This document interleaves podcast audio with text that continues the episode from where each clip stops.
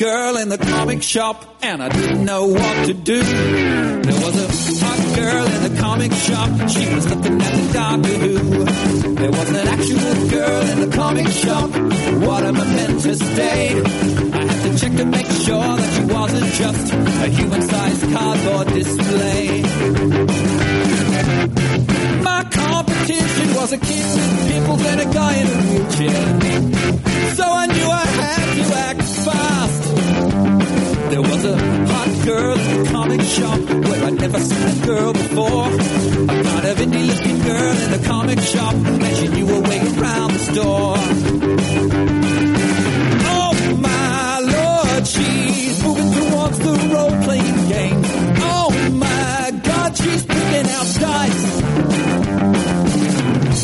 Many questions in my mind. What would be a good pickup line? Why had a hot girl just come in with the hope for Spider-Man? Who would win? I guess Spider-Man's advantage would be his webs and his manual dexterity. But then again, the Hulk's endurance is limitless and he's stronger than Spidey would be. He's got the healing factor, but the proportion of strength.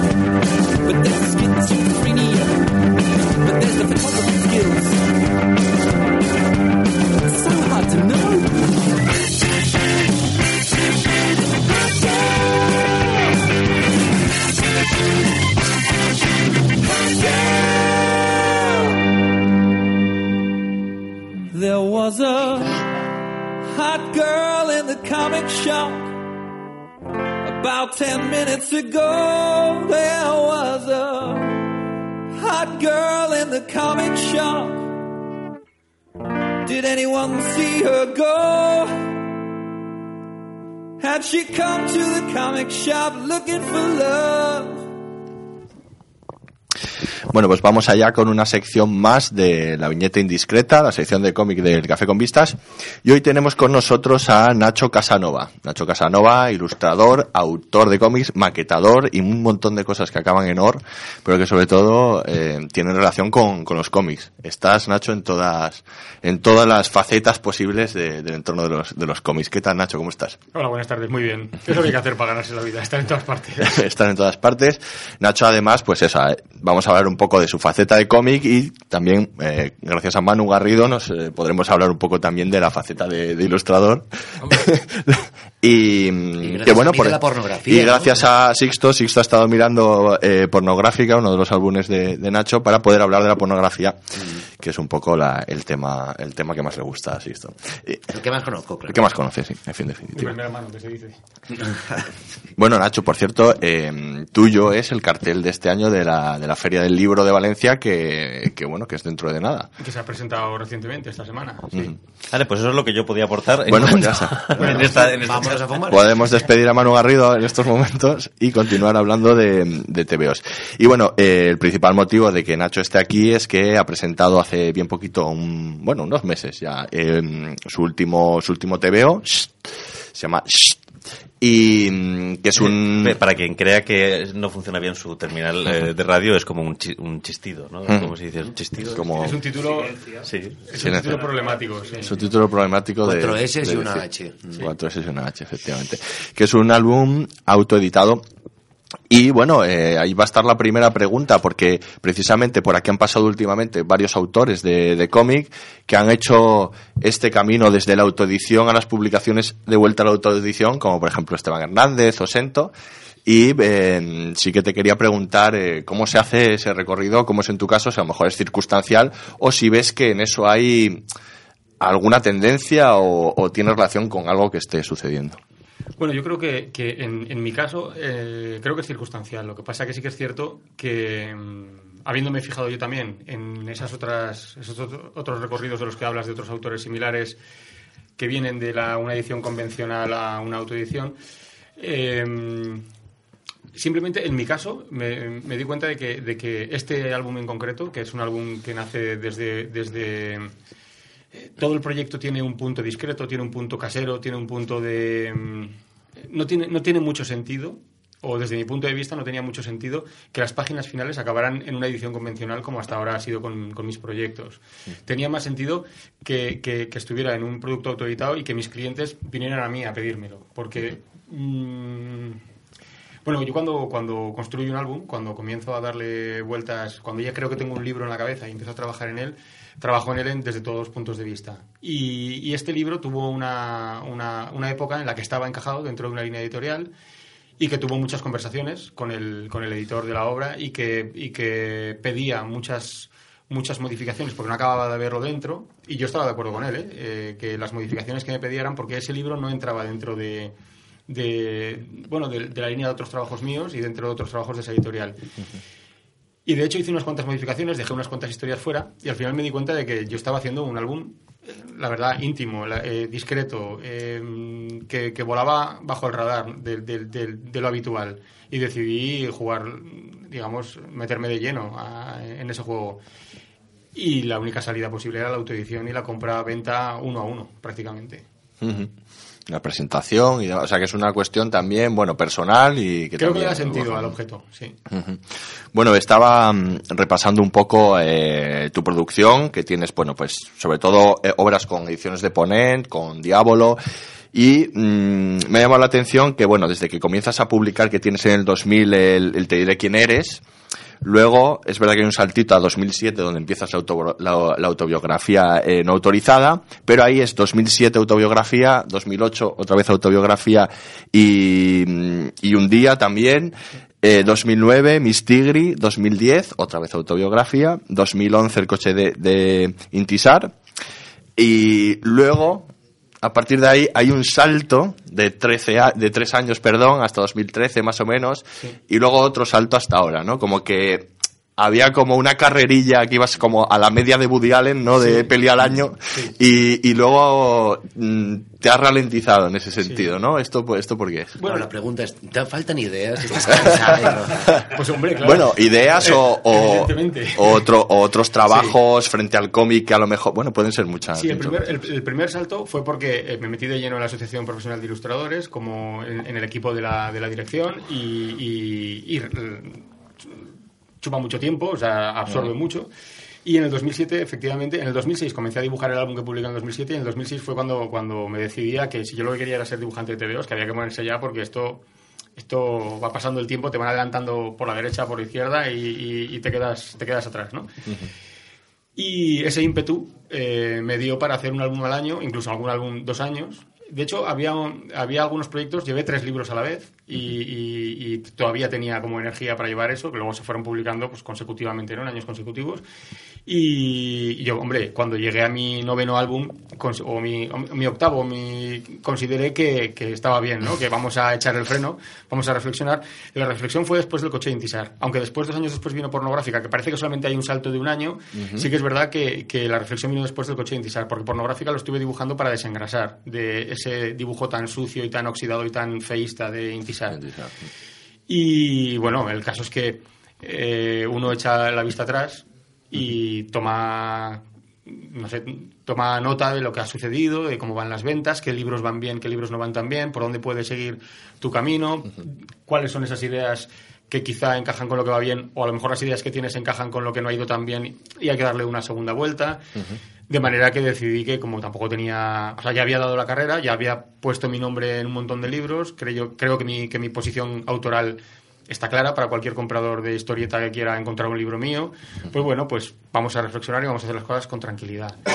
Y creo que había llegado el momento de hacer algo eh, un poco, mm, bueno, tratando de absorber todos los datos positivos de toda esa época y que es el libro en el que estoy trabajando ahora, que es el que viene a posteriori, que es el que viene el año que viene, y es un álbum intermedio, es un álbum de de no perder la mano, de no, de no dejar de escribir, de no dejar de dibujar, pero que son historias que estaban escritas en, en libretas buscando quizá una historia más larga y no habiendo material para hacer una historia larga, decidí dibujar historias cortas que a su vez componen una especie de universo un poco, pero que no, no le dan tanta entidad de libro como, como, como, como más bien una serie de historias que efectivamente conforman un libro, pero que no tienen el peso de un libro, de un libro en el que yo me quería meter y en el que estoy metido ahora de lleno, digamos.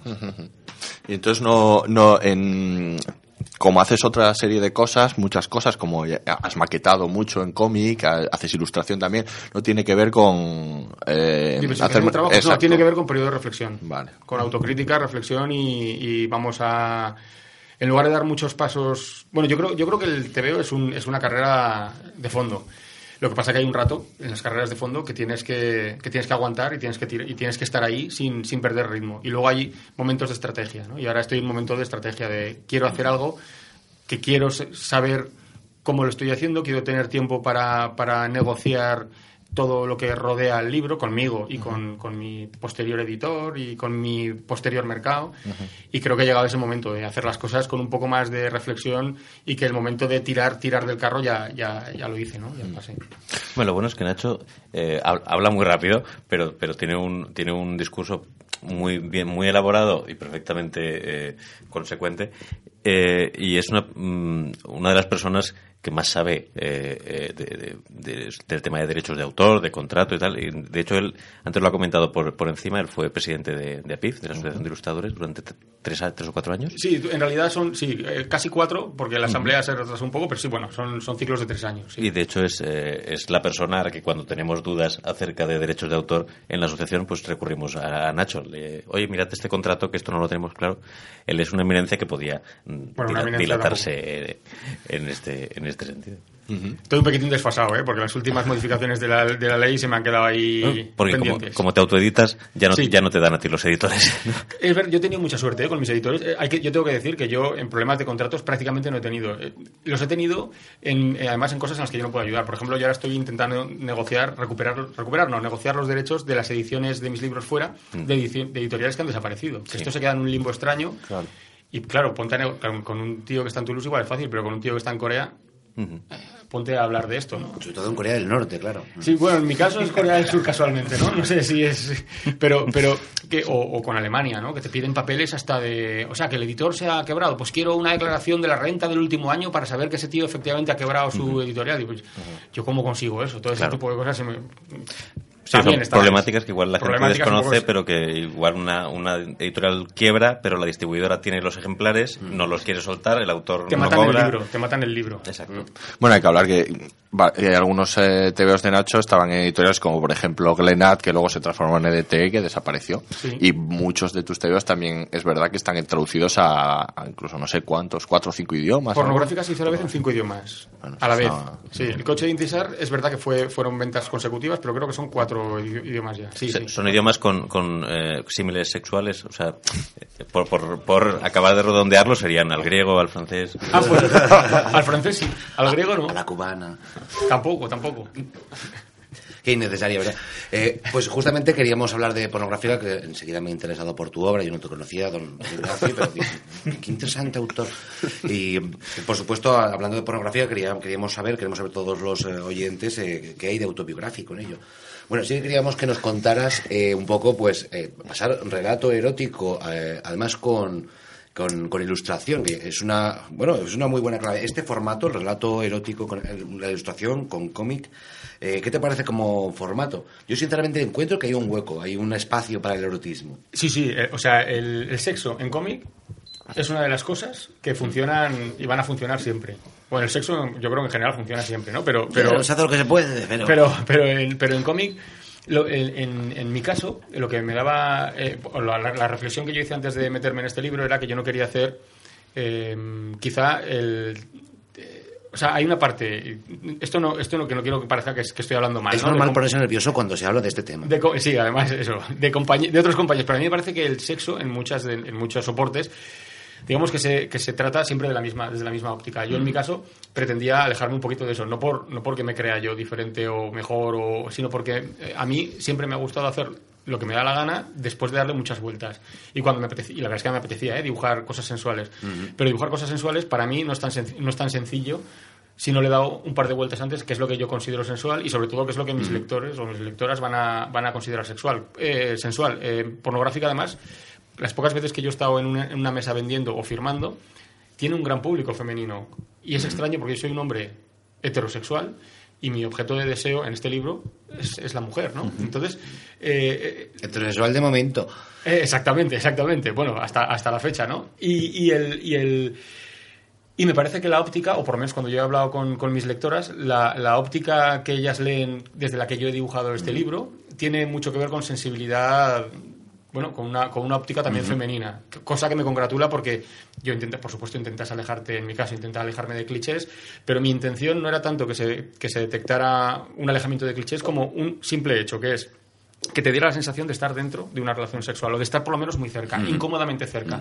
Incómodamente cerca también puede ser malo, porque, porque puedes estar en medio de un sitio que no quieres estar. Y, sin, emba- y sin embargo, bueno, pero también cuando abres un libro de sexo ya sabes lo que estás, lo que estás abriendo, no engaña, ¿no? Ni desde el título ni, ni la portada. Ajá. De manera que, que pareciendo una jugada arriesgada, al final es una jugada muy sencilla. El sexo vende, la portada no engaña y, y mis lectores se han encontrado cómodos. Mm, Si me permites, Nacho, ¿dirías que es más pornográfico o más erótico? Bueno, esa línea es muy, es muy subjetiva. A ver, es evidentemente, si nos ponemos un poco matemáticos, es pornográfico porque tiene escenas explícitas de sexo y genitales en primer plano. Esto lo podríamos, Es- lo podríamos catalogar de por pornográfico. Sin embargo, yo creo que, que no, es, no es en las imágenes pornográficas donde está lo excitante en este libro en Ajá. concreto. A mí muchas veces me han, me han preguntado, mira, esta viñeta no entiendo lo que es. Estas líneas no sé qué son, pero me gustan. Igual es un plano súper cercano, ¿no? Claro, Un- por, un por- macro. por- que esto es lo que nos pasa, yo creo, a todos cuando tenemos sexo. Está todo demasiado cerca y es, y es un, poco, y es un poco abstracto. Entonces, ah, me pasa al contrario, todo tan lejos. todo el sexo te queda lejos. No, pero quería resaltar el factor del erotismo, ¿no? Para un lector que pueda estar interesado, el, el valor psicológico, ¿no? El, el ponerte con la situación, a- aparte de los dibujos. Claro, yo creo que, De- de yo creo que a esa, a esa pornografía inevitablemente le rodea un- un- una atmósfera erótica. Mm. Entonces yo creo que tiene las dos cosas, pero desde luego lo que, no- lo que yo no puedo decir es que es un libro meramente erótico, porque no lo es. Alguien que esté buscando solo erotismo quizás se va a encontrar algo que no, que no es lo Que que, le apetece ver. Sí, que salpica. Bueno, de todas formas son varias historias y hay muchas hay diferencias entre Sí. ellas, claramente. Sí, sí, yo hablo del libro general, en del general. tono general del libro. Sí, sí, Sí, hay sí. algunas historias, de hecho, que no tiene ninguna imagen explícita. Juego precisamente con orejas y bocas o incluso planos que no... Eso mola, por cierto. Bueno, yo, apenas ¿Ves? lo he ojeado, pero he visto un- una boca que decía una frase y funciona. ¿Ves? Sí, sí, sí. Sí, sí, sí. Bueno, a mí- Incluso tiene segundas lecturas, un poco, algunas, que aunque sea sexo, un poco chungas. Como esas relaciones sexuales en las que cuando, cuando ha pasado algo que en ese momento no decodificas porque estás ocupado Mm. y con el tiempo dices, un momento, un momento, aquí ha, aquí ha habido algo que no, no sé si ahora me gusta. Y, en- y en este libro hay cosas de estas. Sí. A mí la que más me gusta es la de dos ritmos, Sí. que además cuenta una historia, que es en la que probablemente se refería a Sisto cuando Sí. decía lo de boca a oreja. Es que esa es la historia que te digo que es muy chunga, porque eh, él le está diciendo una cosa y Sí. ella le está hablando de otra. Claro, y ahí es donde te voy a enlazar porque es la que más me gusta porque me gusta mucho lo que haces en el en, en tu nuevo cómic que es que es por cierto lo que mm, eh, lo que tú definías como que como cinco historias que eran de amor y de confusión. Sí. Y por eso me gusta porque también se juega la confusión en todo esto, ¿no? Sí, aquí, aquí yo creo que hay un cierto germen en esto, porque esta- es claramente una relación que hay una confusión muy, muy, muy evidente, con un segundo plano muy chungo. Lo que pasa que en Ch- he querido llevarlo un poco, si tú quieres, a una confusión con un cierto tono humorístico y aquí realmente sí, Sí, es. sí, sí, o sea, es duro ¿eh? lo que, lo que la consecución, ¿no? Lo que sucede después. Pues si quieres pasamos a y nos cuentas Vale. un poco eh, estas cinco historias en las que se mezcla amor y confusión. Eh, cuéntanos un poco sobre sobre el Al principio mi idea era hacer un libro sobre, sobre confusiones y el amor un poco torpe, sobre torpezas, sobre, sobre, sobre cosas cutres, sobre cosas que te suceden todos los días, pero que sin embargo pues te dan una cierta ternura. Y en gran parte de estas torpezas y ternuras hay equívocos que a veces llevan a, a que haya malas comunicaciones en pareja y yo tenía muchos argumentos escritos sobre esto, pero el libro me iba llevando a otro lado, me iba llevando él solo, dibujaba una historia y, y con algunas confusiones, pues por ejemplo, lo de los mensajes en el contestador, ¿no? Te dejan en el contestador un mensaje que no es para ti, pero la voz es bonita. ¿no? Y oye, pues igual llamo. No, era, no era para mí, pero llamo. ¿no? Y ese tipo de, de- de cosas me, me- me gustan. Y tenía escritas dos o tres historias y, y necesitaba una especie de principio y una especie de final que mantuvieran el, que mantuvieran el tono. ¿no? Entonces, aunque yo escribí tres historias, dibujé tres historias, escribí más, pero dibujé tres que eran esta especie de juego de confusiones muy bien sin saber a dónde voy, luego necesitaba sujetar el libro y entonces escribí una historia que nos, nos, nos permitía conocer al personaje principal que después va a protagonizar estas, estas historias y por qué está soltero y al final del todo nos permite digamos salir del libro acompañándole, ¿no? que es esta especie de viaje hacia adelante que no sabes muy bien a, a dónde va. Entonces, es un libro que, que pese a que he comenzado a dibujarlo por, por- porque me, me interesaba el tema del amor y la confusión, me interesaba mantener la mano tanto para escribir como para dibujar, lo he ido construyendo un poquitín a posteriori. ¿sabes? Entonces tiene, tiene, tiene una solidez desde, desde, desde mi punto de vista autoral un poco diferente a otros libros, que ya los he comenzado sabiendo que iba a hacer un libro. O me interesa mucho saber cómo construyes las historias, porque está claro que eh, es semi-autobiográfico, no enteramente autobiográfico, por lo que te, te he leído, te he oído comentar, pero sí que, claro, te, parte de una parte importante de realidad y que se nota mucho, ¿no?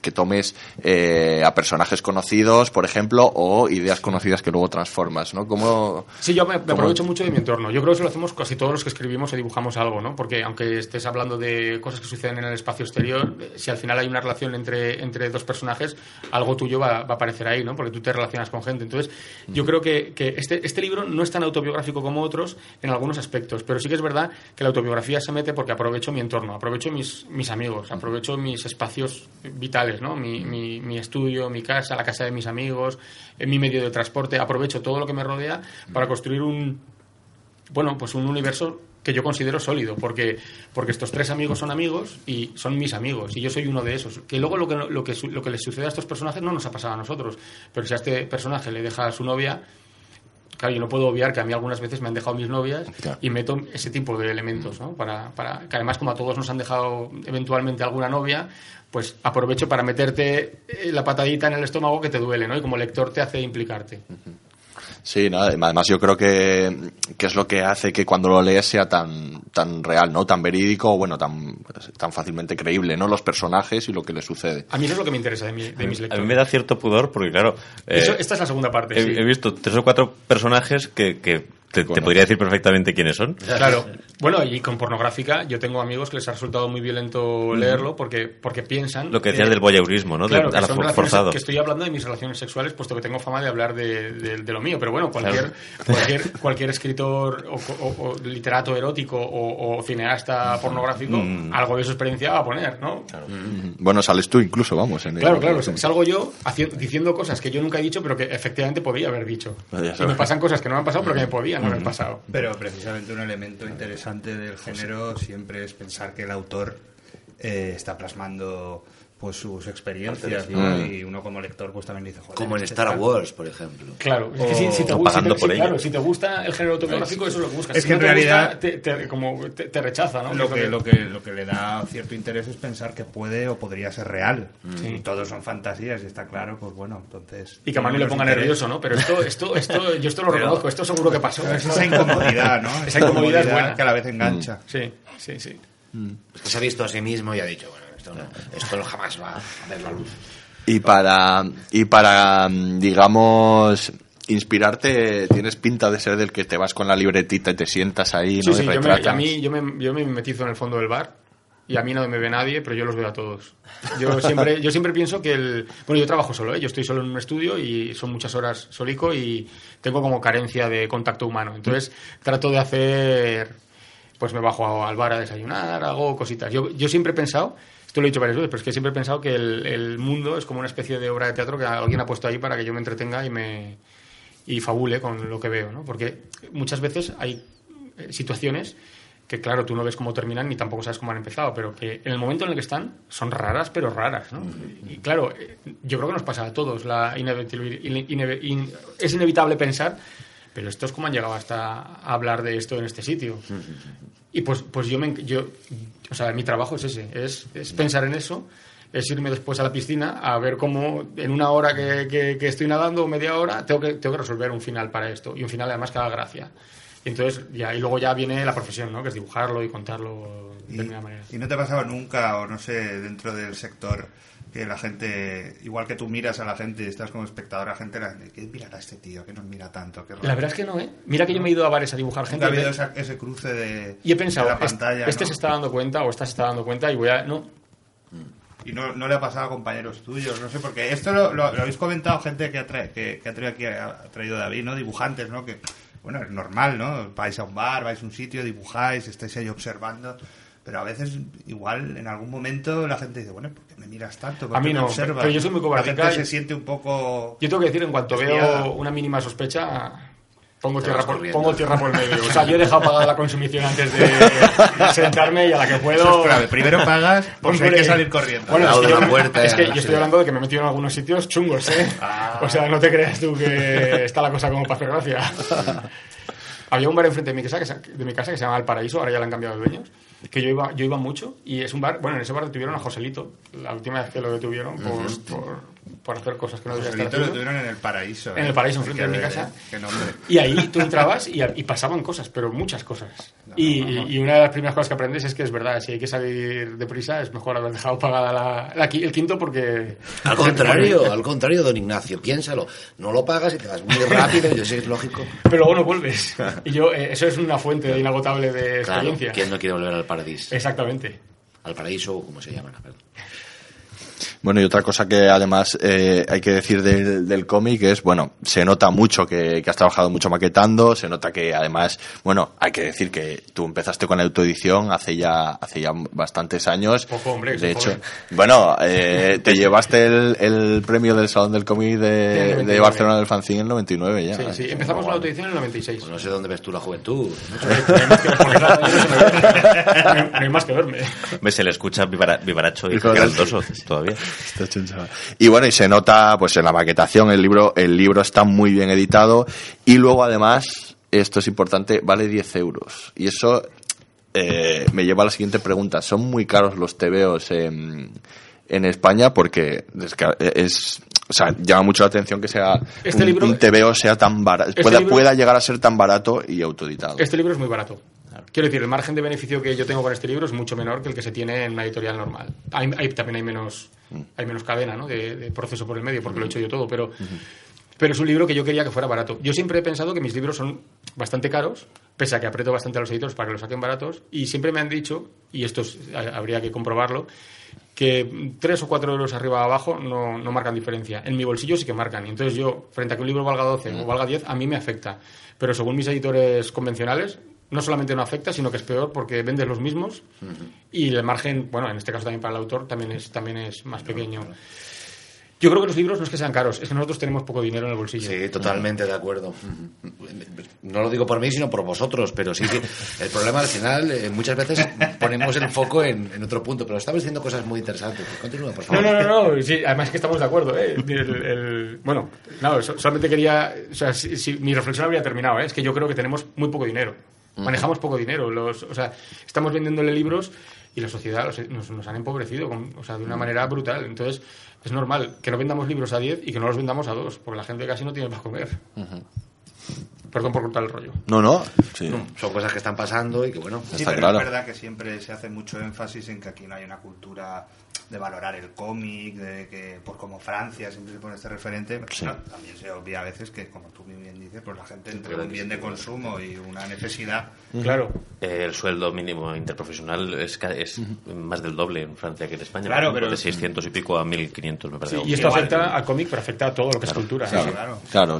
El, el tema con el, me- con el medio del cómic es que probablemente en un momento en el que es posible que hubiera crecido, o al menos hubiera crecido más, porque el momento artístico es bueno, eso se ve frenado, pero de todas formas te lo voy a preguntar a ti porque, ¿cómo, has cómo ves eh, el ascenso, si se puede hablar del ascenso del cómic en los últimos años? Porque l- ya empezaste en el 2000 a hacer TVOs hasta, hasta hoy. Hombre, yo creo que hay un ascenso muy claro, de, no solamente del- de, la imagen, de la imagen general que se tiene del mundo del cómic, un ascenso en calidad y, en, y yo creo que también en cantidad, sino que tengo que decir que hay una cosa que yo he, he visto y que dudaba que vería, que es que las librerías generalistas, las librerías que no necesariamente están especializadas en cómic, no solamente han hecho un huequecito al cómic, sino que se han informado. Están orgullosos de haberse informado, de ofrecer a sus lectores que no vienen informados de casa, porque el mundo del cómic forma parte de un cierto... Bueno, pues te tienes que introducir, ¿no? En- en- para, para entender. Entonces, yo he visto, y, me- y- y pensaba que, que- que me costaría verlo más tiempo, que prácticamente en cualquier librería de barrio hay una buena selección de cómic dentro de una buena estantería bien ubicada de cómic y que, y que además el librero está informado y sabe de lo que le está explicando a cada uno de sus clientes según sus, sus, neces- sus intereses, ¿no?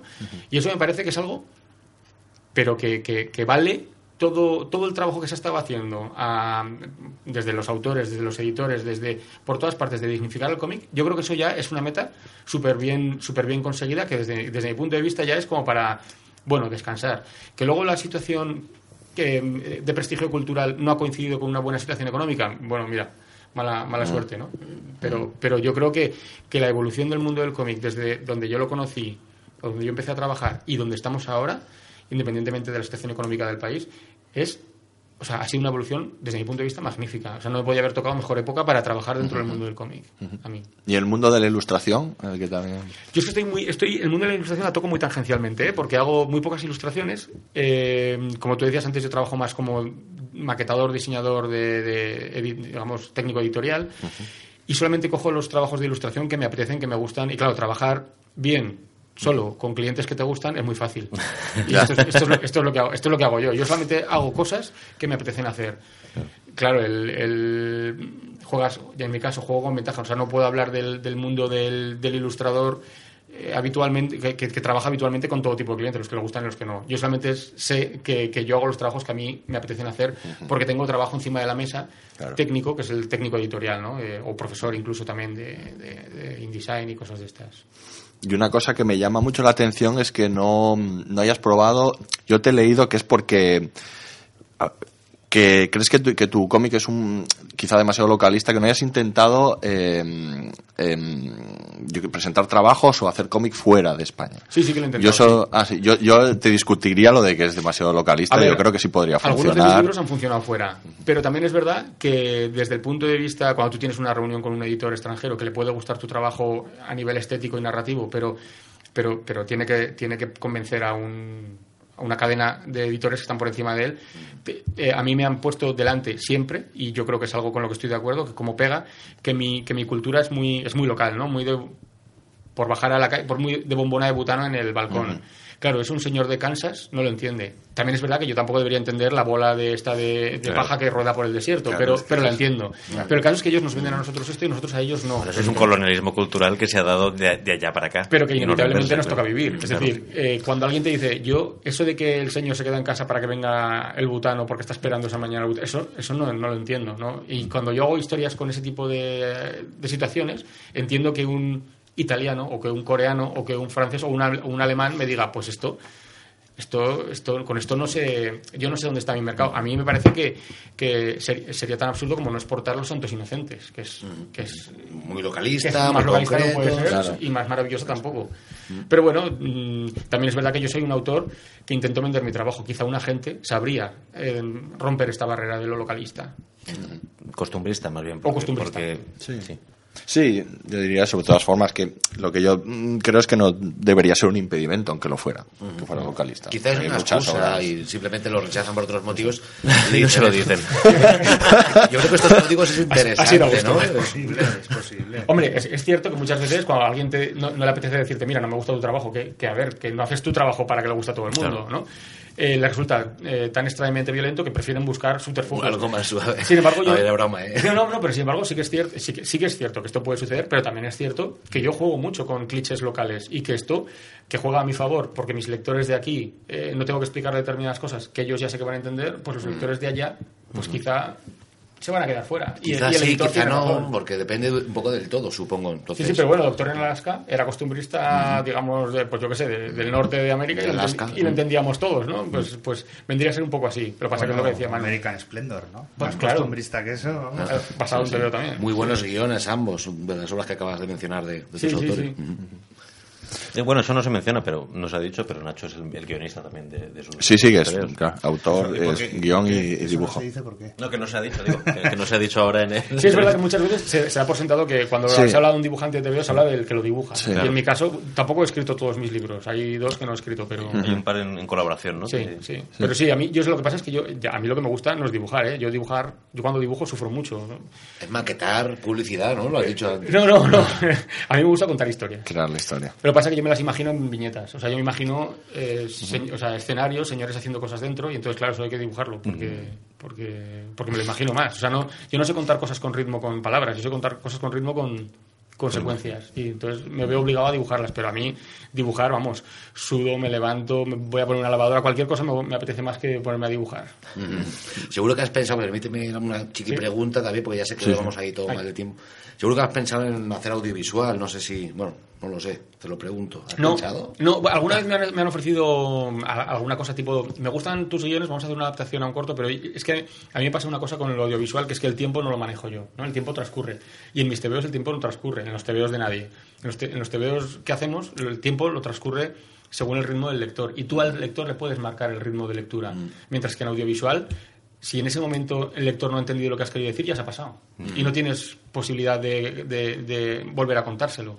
Y a mí eso me parece la gran diferencia entre lo audiovisual en movimiento y, y lo visual solamente con en formato libro, ¿no?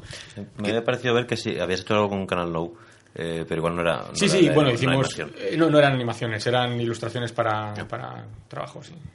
Quizá por eso el cine es el séptimo arte y el cómic, pues ahí está, a ver si pillan la octava. Sí, sí, yo, yo creo que no lo- yo creo que ya no nos da, ¿eh? Para, para, para pillar el octavo, es el noveno, ¿no? El noveno, ¿no? Noveno.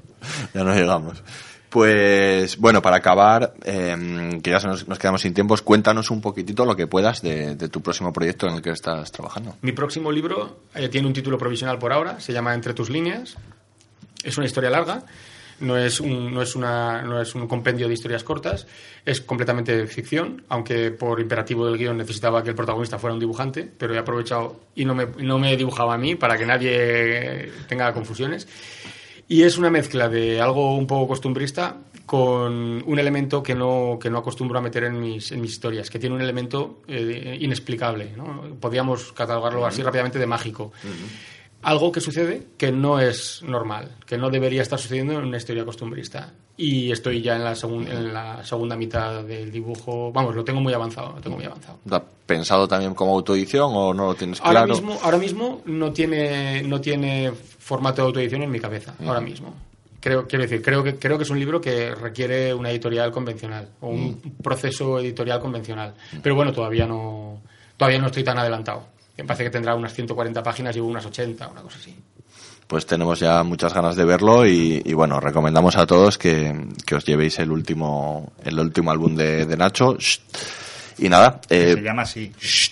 O Con- los de pornográfica, si no lo sabéis. cuatro S y una, y una H. Y bueno, nada, Nacho, muchísimas gracias por estar aquí con Muchas nosotros. gracias a vosotros, un placer. La dejamos aquí con la mitad discreta y creo que con el programa. Pues sí, yo tengo el placer de venir esta semana a despedir. Juanma Canales, bienvenido, muy buenas tardes. Gracias, gracias. Y nada, hasta la próxima semana. Ha estado Santi Barrachina con Cisco Fran y esa pedazo de entrevista en el marco de, bueno, la gran Esperanza Blanca, vamos. Eso es. concierto próximo. Treinta añazos. De hecho, nos despediremos escuchando un tema de ellos y bueno, pues nos despedimos. Claro. Sixto. Recordamos que esta semana empieza la Feria del Libro. Mira, me lo has quitado, decir ahora. que, que nada, que hay muchas actividades. Ahí muchos estaremos expos. muchos de nosotros. Ahí Muchos- solo añadir que mañana acaba la feria, la decimosexta muestra de Libre El Anarquista. Liga anarquista en la Plaza del Carmen, que hay puestecitos y tal. Y bueno, ha habido muchas actividades esta semana. y, y- y nada, pues que tengáis una feliz semana, Sisto García, Un placer. don Manuel Garrido. Pues, hacía un tiempecito ya que no venías por aquí. Sí, pero sí, bueno. entre otras cosas porque la Feria del Libro me ha tenido también un poco ocupado con esto, Maldita pero en fin. feria. La feria, se, como sabéis, se inaugura el próximo miércoles 20, se, se inaugura la cin- 51 Feria del Filado Libre de Valencia y el sábado 23 eh, a las 13 horas eh, tendrá lugar la inauguración de la exposición de PIF anual eh, en, en la Feria del Libro, que este año, por cierto, participa eh, Nacho, Nacho Casanova también Y que ha hecho el cartel de la feria. y que ha hecho el cartel y, y que se, se llama Refugio, Refugio Ilustrat eh, entre el taúd y la maleta eh, y eso será el sábado 23 a las 13 horas pero hablaremos en el próximo programa Y seguramente David Brieva, que te veremos por la feria también. que ahí está ahí estaremos en la feria en la caseta de Barleby y aprovecho yo también para meter la cuña eh, Nacho eh, estará con Nacho Casanova estará con Esteban Hernández el miércoles 27 de seis y media a 8 firmando este magnífico TVO que nos Esteban hablado hoy poco también. Esteban también sí. el Mister el Mister y el Nada bueno estarán con toda su obra pero pues Esteban y. Nacho igual se pliega al universo sí, progresivamente. probablemente Yo intentaré pillar uno de estos, pero eh, eh, evitaré a Esteban porque si no me va a vender dos o tres. no, ya va bien. Pues nada, Santi, dale caña y a la gran Esperanza Blanca. Eso es. Nos vamos con los años de felicidad. Hasta la semana que viene. Hoy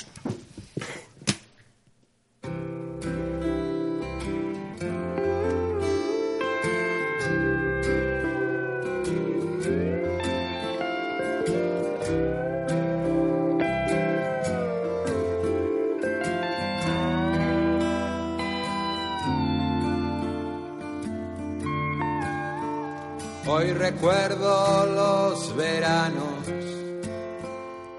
cogidos de la mano, escuchando a Nino Bravo en el paseo frente al mar.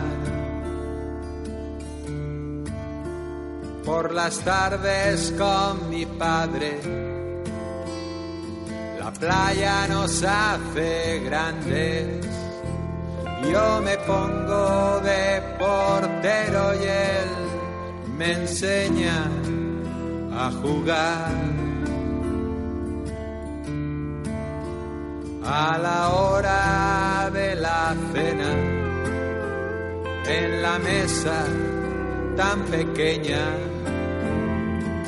clochinas, tellinas y los cromos de fútbol.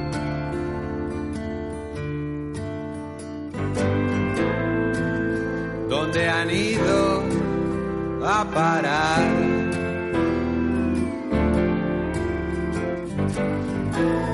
Los años de felicidad.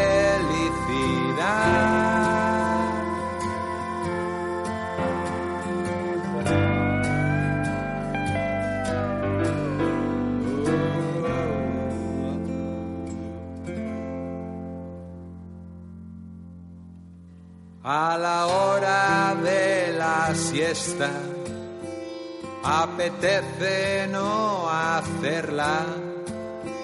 Un veo una revista para evitar dormir.